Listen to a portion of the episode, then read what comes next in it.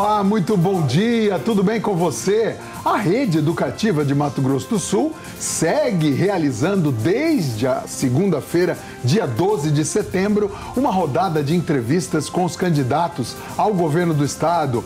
Eu me chamo Carlos Filho e junto comigo aqui participando dessa rodada desde o início, Tiago Frison. Bom dia, Tiago. Muito bom dia, Carlos. Muito bom dia a todos. Essa rodada de entrevista ao vivo tem transmissão simultânea da TV Educativa para todo o estado e também pela Rádio Educativa 104,7 FM em Campo Grande e região, além, claro, do Portal Educativa e do YouTube da Rede Educativa MS.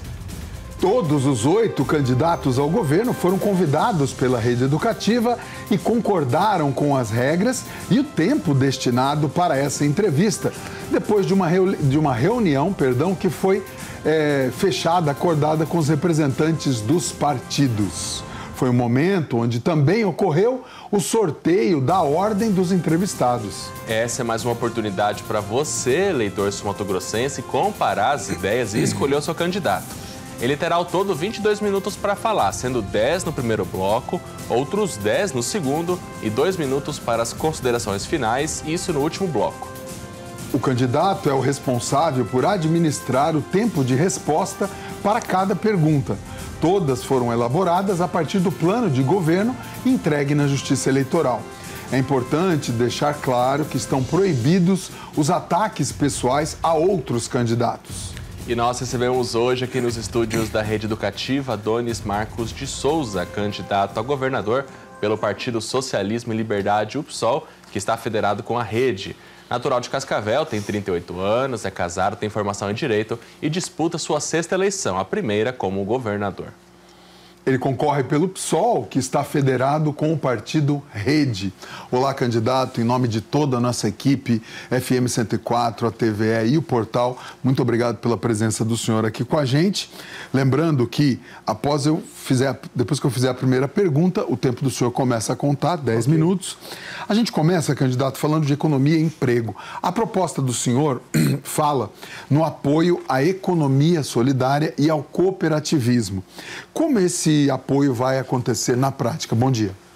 Bom dia, obrigado pela oportunidade a todos que estão aqui. Cumprimento os trabalhadores que as pessoas não estão vendo, mas que estão dando suporte para que isso seja possível. Dizer a você que nós precisamos mudar alguns paradigmas com relação a emprego e geração de renda. Uma delas está nessa questão do cooperativismo. Se nós pegarmos o sul do Brasil hoje, as pequenas propriedades que se cooperativaram, que estão é, unidas nesse sistema de cooperativas, são propriedades altamente produtivas em pequenas parcelas de, de terra, de gleba. Eu vou dar, citar um exemplo de uma, de uma área que fica em Guarapuava. Lá tem uma cooperativa que foi criada por uma colônia de alemães que chegaram e que foram assentadas por Getúlio à época. São das comunidades mais ricas que se tem em todo o estado do Paraná. Então, o cooperativismo dá certo, nós vamos investir muito isso nas áreas que nós já temos, nos nossos assentamentos hoje. Levar essa formação do que é o cooperativismo, fazendo parceria com quem já entende disso. Nós temos aqui a, a nossa a Organização das Cooperativas de Mato Grosso do Sul, vamos fazer parceria com o Sistema S e vamos levar a qualificação para que essas pessoas tenham condições de agregar melhor é, preço no seu produto porque o povo sabe trabalhar. O problema é não sabe, às vezes, na hora de ganhar o dinheiro. Candidato, falar agora de saúde, a gente sabe que o SUS é, é esse grande pacto nacional, mas que, na prática, é executado em sua maioria pelos municípios, com apoio, claro, dos estados e da União. É, o senhor, no projeto de governo entregue à Justiça Eleitoral, defende uma valorização da prevenção, mas voltada a uma, a uma política mais comunitária, voltada às comunidades de forma ampla. Como que o Estado pode ajudar nisso? Para que, que serve o nosso sistema único de saúde? Se não é para atender toda a sociedade. Na verdade, não é o seu cartão de crédito, a sua posição social. A Constituição garante que todo cidadão tem direito à saúde. Importante a sua classe social, porque todos somos iguais perante a lei, segundo o artigo 5 Vamos lá. Hoje o nosso sistema único de saúde, ele atende principalmente as regiões metropolitanas e muito mal. Campo Grande mesmo é um exemplo dessa questão de gestão ruim. Se nós pegarmos os exemplos de Santa Casa hoje, que eu estive ontem lá, é, o quanto a Santa Casa atende e, e o serviço que ela presta, que é para 52% da população de Campo Grande que passa por lá, essa população poderia ser reduzida de chegar ao atendimento à Santa Casa se nós tivéssemos uma atenção básica mais melhorada, ou seja, se realmente as UBS e as UPAs funcionassem a todo vapor. O que, que nós temos hoje no Sistema Único de Saúde? Falta de remédios, falta dessa falta de medicação é uma questão muito séria que está acontecendo em todo o Estado. E por que não prevenir isso antes? Ah, mas o, o gestor do Estado não tem competência municipal porque a, essa é uma competência dos municípios. Mas espera aí, se eu, governador, quero chegar e conversar com o prefeito do município, o que, que você está precisando aí, de que forma que eu posso te ajudar? Porque a nossa função realmente é cuidar dos hospitais regionais, mas nós também fazemos alguns repasses para algumas outras entidades, por exemplo, a Santa Casa, e nós queremos dialogar com toda essa categoria. Nós vamos investir, chegando em janeiro de 23, é importante que você entenda, nós temos que acabar com essa fila das cirurgias eletivas. Nós temos que após isso, fazer um diagnóstico como que está a vacinação da nossa população. Cuidar dessa questão da dengue, da chikungunya, cuidar dessas questões que a gente sabe que todo ano acontece naquele mesmo período. Então, nós vamos cuidar disso. Além, além do mais, eu quero informatizar os nossos agentes de saúde. Hoje ainda estão com aquela ficha de papel. Nós temos que dar o tablet na mão de todo mundo, lá na casa do cidadão mesmo, Carlos ele vai chegar, já vai digitar as informações, com a tecnologia já vai para o sistema, para não ficar é, sobrecarregando o agente comunitário de saúde. Vamos contratar mais médicos para o nosso setor, vamos equipar os nossos hospitais que já se tem, mas não adianta só construir prédio se não melhorar o sistema do atendimento. O cidadão precisa melhorar o atendimento na saúde. Nós temos que ser bem tratado quando chegamos no posto de saúde ou no hospital que seja. Agora, Donis, a gente sabe que tudo isso demanda recurso. Então, o que está previsto no plano de governo do senhor para que para conseguir executar essas medidas? Eu vou fazer valer de fato o que a lei diz, 12% para a saúde. O que está investido hoje é em, na casa de 9%. Não, mas então eles estão descumprindo a lei, Adonis? Estão. E por que, que estão descumprindo a lei? Porque, na verdade, pega esses 12%, tira o custo de quanto que eles vão operacionalizar fazer a operação daquele recurso e, na verdade, para a prática, vai investimento em saúde a casa de 9%. Nós vamos cumprir 12% do que diz a lei e a Constituição Federal de tudo que se arrecada. Eleitor, 25, alguma coisa bilhões de reais é o orçamento do nosso Estado. Será que não dá para a gente cuidar melhor da nossa saúde, investindo todo o recurso na saúde de fato? Eu acredito que dá e nós vamos fazer isso. Agora, mudando de assunto, vamos falar de segurança. O partido do senhor é um defensor dos direitos humanos e propõe é, várias medidas nesse sentido. Uma delas é o fim do registro de resistência seguido de morte.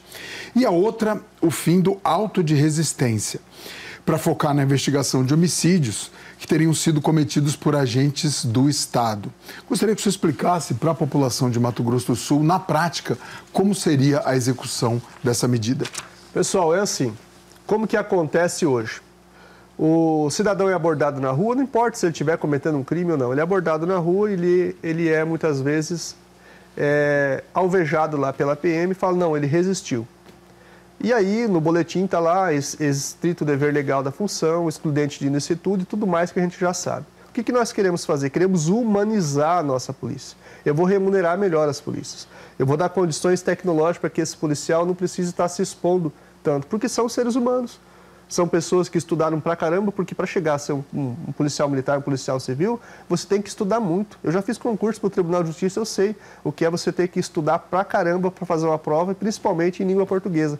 Os nossos profissionais de segurança pública são pessoas muito instruídas, só que chega numa situação que ele tem que ir para o confronto. Nós vamos dar tecnologia para que esse policial não precise mais chegar nessa situação. Nós não queremos mais ver no nosso estado, no estado de Mato Grosso do Sul, confronto entre policiais e indígenas. Nós queremos, não queremos ver mais que uma, uma pessoa chega e faz uma denúncia, olha, eu fui agredido pela PM, eu fui agredido pela Guarda é, Civil. Nós queremos colocar tecnologia. Por isso que nós defendemos a câmera nos coletes dos policiais, nas viaturas.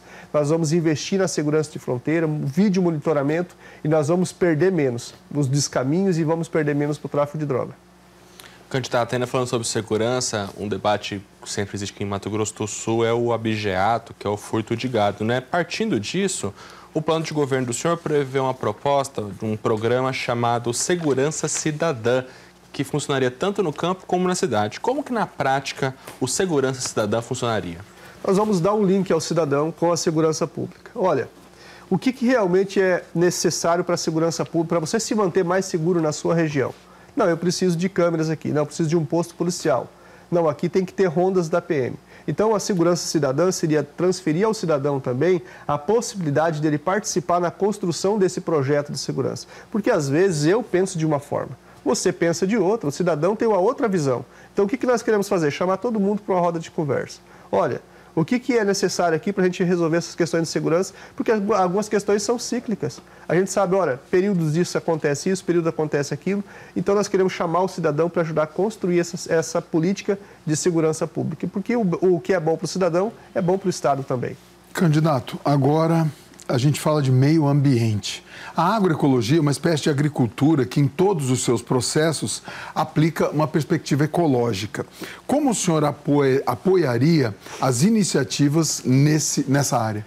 A agroecologia nós defendemos como nova matriz tecnológica para o campo. O agronegócio ele é necessário, ele é hoje fundamental para o nosso PIB, mas nós temos que entender o seguinte: o Criador nos fez jardineiros do Éden não os grandes satã da terra. Não mandou nós destruir a beira dos rios, enfiar veneno para tudo que é lado, inclusive liberar a garota veneno que está aí, liberou veneno a, a, a rodo para todo mundo, e aí e as consequências disso lá na frente.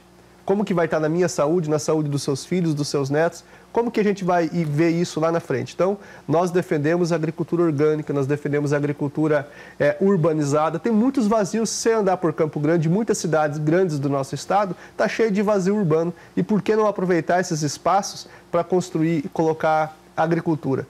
Pega o exemplo dos próprios japoneses. Eles produzem alimento nos, nos apartamentos, porque não tem espaço para produzir. Aqui a gente tem imensidões, imensidões de terra sem produção alguma. Nesse sentido, o senhor pretende financiar os pequenos agricultores e os agricultores familiares? Vamos Se dar sim, é, fomento, parceria técnica, vamos é, ser um parceiro do pequeno agricultor e do grande produtor também, porque tem muitos grandes produtores que estão preocupados principalmente com essa questão do carbono zero.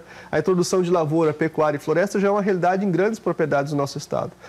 As pessoas entenderam hoje que nós temos que produzir com responsabilidade, porque a consequência do clima todo mundo paga junto. Indiferente se você é produtor rural, se você mora na cidade, no final da história você paga sobre se é calor, se é frio, do mesmo jeito todos estamos debaixo do mesmo céu. É isso. Vamos então agora para o primeiro intervalo do nosso programa que recebe hoje o candidato Adonis Marcos do PSOL. Lembrando que estamos ao vivo pela TV Educativa, canal 4.1 em Campo Grande, também pela Rádio Educativa 104 FM. É a rede educativa nas eleições 2022.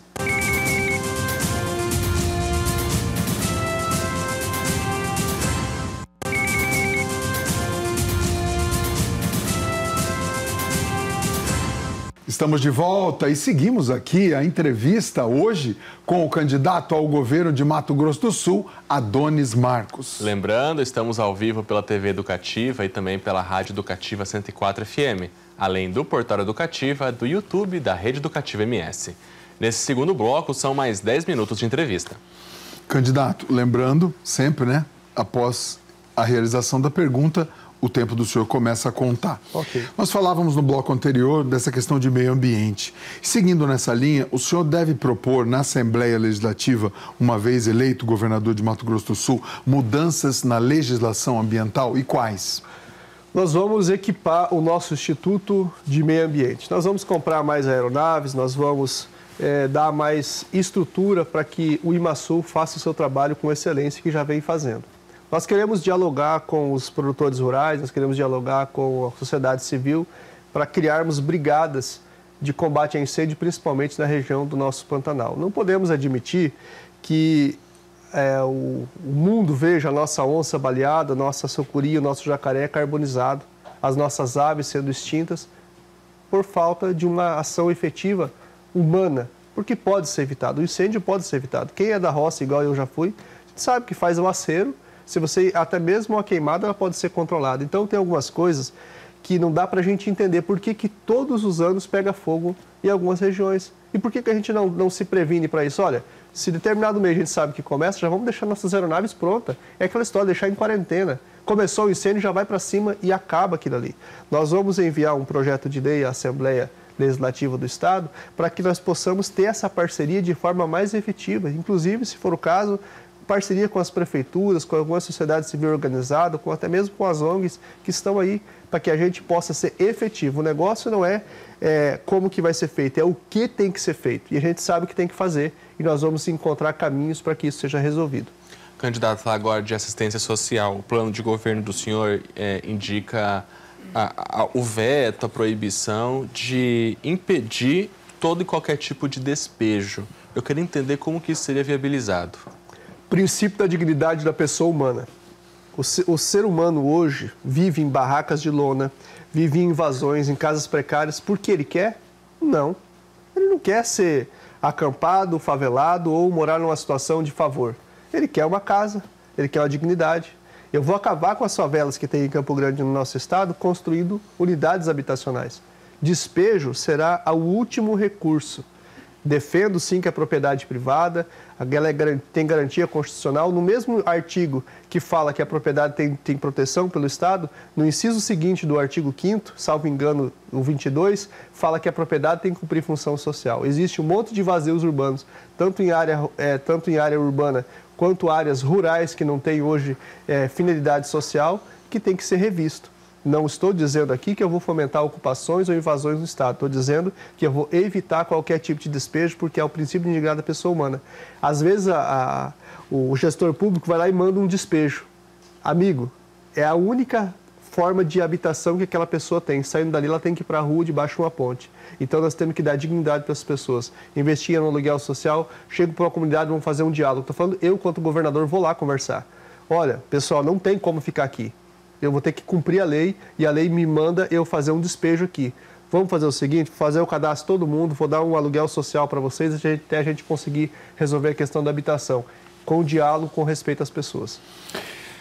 A questão do emprego na juventude, para a juventude, é algo que reiteradas vezes vem sido falado pelos candidatos. É, ou seja, não é, um, não é um assunto novo. Né? O senhor propõe uma nova política pública de apoio a essa parcela da população. Qual seria a principal diretriz? Vamos acreditar no jovem. Como eu estou aqui, sou o candidato mais jovem ao governo do Estado, quero estou aqui pedindo o seu voto. O jovem chega numa determinada empresa e pede o primeiro emprego. Só que eu não quero só que esse jovem seja empregado de alguém. Eu quero que ele seja empreendedor, porque o jovem consegue sonhar muito mais do que nós, às vezes. Então eu quero que ele concretize esse sonho. Vamos dar formação dentro das escolas, vamos dar capacitação para que esse jovem consiga sonhar de verdade e que ele tenha oportunidade. Eu vou dar, eu vou criar linhas de crédito, pequenas linhas de crédito para os jovens empreendedores. Vou fazer valer a lei do menor aprendiz.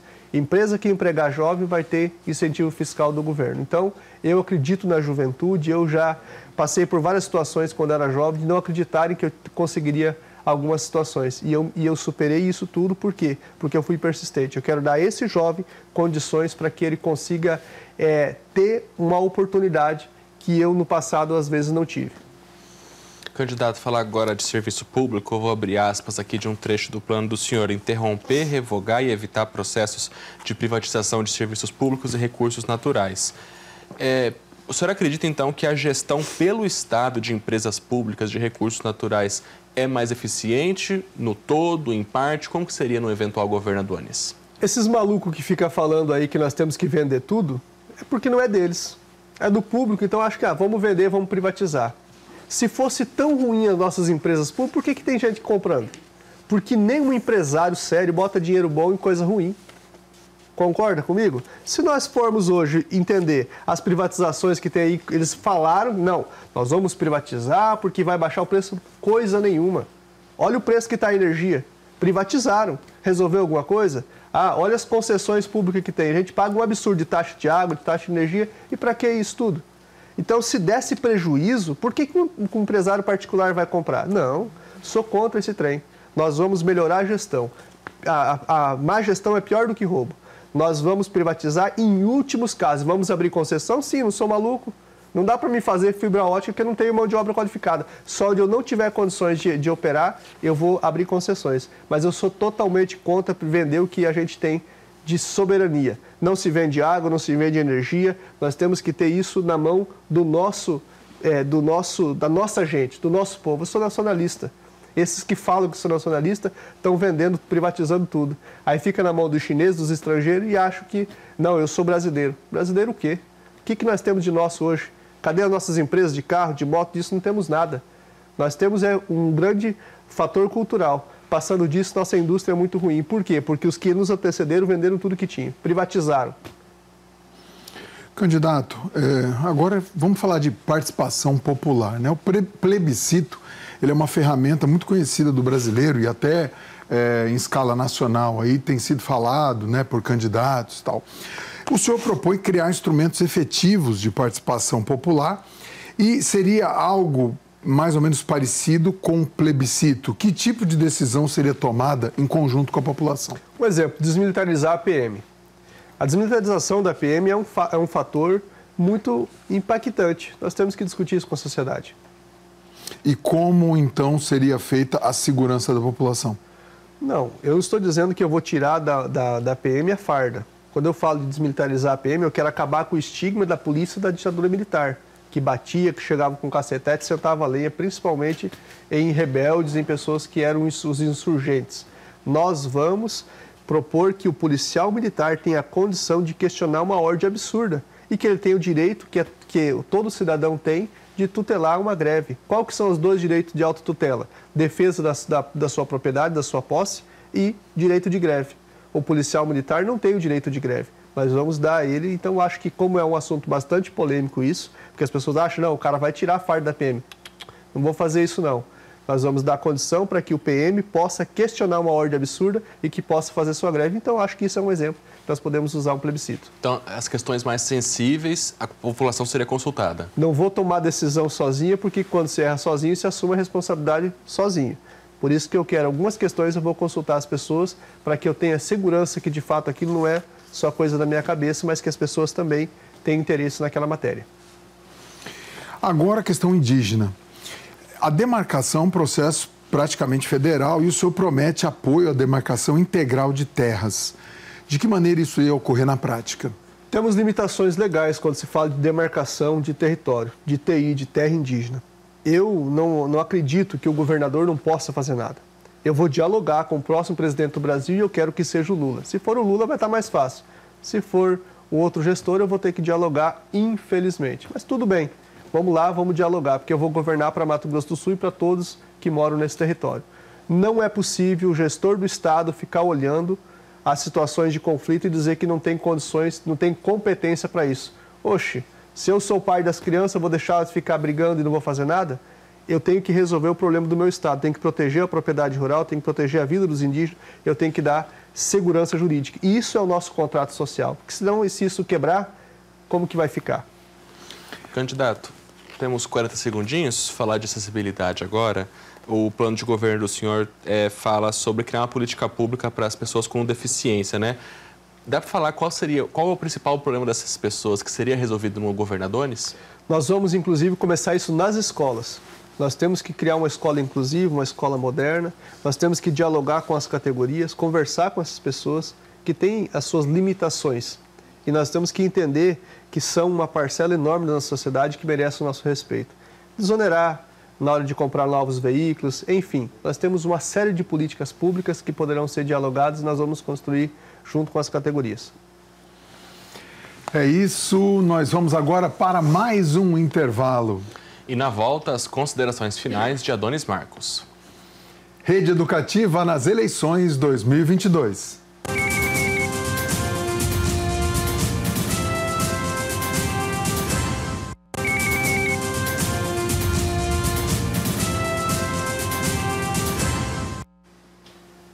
Estamos de volta com a rodada de entrevistas com os candidatos ao governo. Lembrando, estamos ao vivo pelas emissoras da Rede Educativa, TVE e Rádio Educativa 104 FM, além do Portal Educativa e também o YouTube da Rede Educativa MS.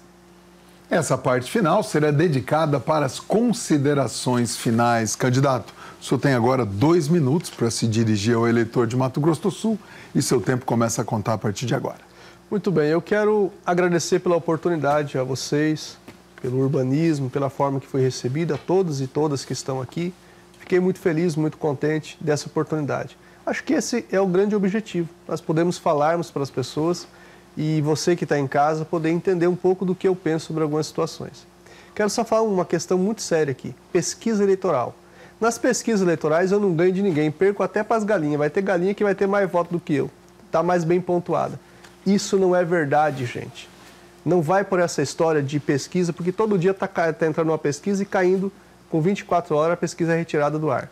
Quem tem recurso financeiro compra pesquisa. Só que nós vimos aqui no estado que o Zeca não tinha chance nenhuma, virou governador. O Azambu já era o terceiro, virou governador. Passou o Delcídio. O Bernal ia perder para todo mundo. O Giroto estava eleito. Bernal virou prefeito. Adonis hoje não ganha de ninguém. Você governador. Então essas coisas você não pode se deixar levar por essas influências. Porque aqueles que têm poder de manipulação manipulam os, as formas e hoje a internet está aí. Tem gente investindo mais de 300, 400 mil reais em impulsionamento de rede, enquanto nós não investimos nem 2 mil reais. Então, é muito difícil para mim, que sou um anônimo na política, romper esse, essa barreira do anonimato. Mas acredito que se você que está em casa olhar minhas redes sociais, acompanhar minhas propostas, você vai ver que eu tenho pro, propriedade no que eu estou falando e seriedade. Eu tenho 38 anos, sou formado em Direito, sou casado, tenho três filhos, sou um cristão de esquerda, acredito muito nos valores da família, mas respeito também as famílias diferentes. Não sou é, uma pessoa que persigo ninguém, tenho o amor do meu coração e quero ajudar as pessoas de verdade. Eu quero que o nosso Estado seja um Estado rico, um Estado desenvolvido, um Estado respeitado lá fora. Eu vou cuidar de você, vou construir habitação, eu vou, eu vou cuidar da fome, eu vou cuidar das pessoas. Eu posso hoje não ser o preferido das pesquisas, mas eu quero ter a preferência do seu voto. Pode ter certeza que cada voto que eu receber, eu vou honrar de coração. Que Deus te abençoe, que você tenha um excelente dia. Eu sou Adonis, vote Adonis, vote 50.